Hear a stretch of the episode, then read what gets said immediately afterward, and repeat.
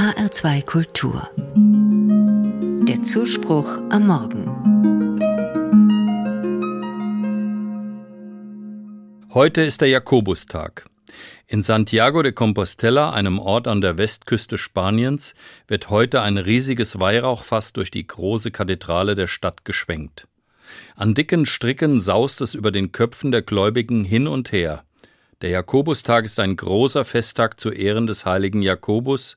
Er war ein Jünger Jesu, dessen Gebeine nach einer Legende in dieser Kirche aufbewahrt werden. Santiago de Compostela. Das ist ein Sehnsuchtsort für viele Menschen, die hunderte von Kilometern gehen, um über sich selbst nachzudenken und vielleicht auch wichtige Antworten für ihr Leben zu finden. Auch ich bin vor 20 Jahren einmal nach Santiago gepilgert. Mit dem Fahrrad bin ich von den Pyrenäen bis nach Santiago über 800 Kilometer gefahren. Ich war dafür knapp zwei Wochen unterwegs. Mein Kopf ist noch voller Bilder von dieser Pilgerreise.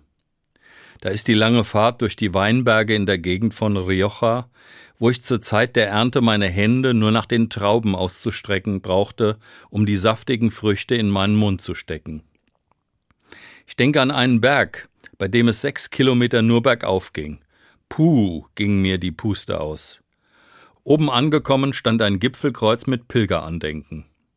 Menschen, die wie ich diesen Weg gegangen oder gefahren sind, haben dort von sich eine Halskette, einen Brief, ein Plüschtier oder einen anderen Gegenstand, der ihnen wichtig war, beim Kreuz abgelegt.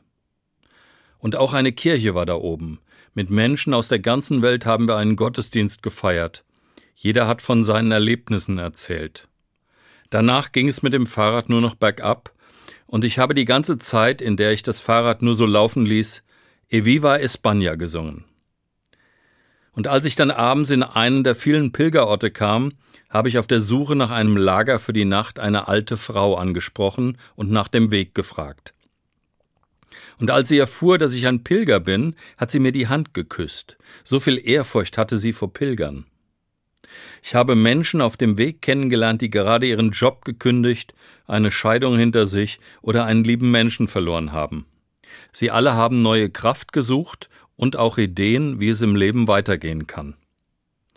Und als mein Bruder mir vor kurzem erzählt hat, dass er nächstes Jahr den Pilgerweg nach Santiago gehen will, da ist in mir die Pilgerseele wieder wach geworden, und ich habe mich an all diese Bilder zurückerinnert. Eigentlich war das Ziel beim Pilgern fast egal. Mir ging es damals darum, unterwegs zu sein mit meinen Fragen. Ich habe auch ein paar Antworten gefunden, aber die behalte ich für mich.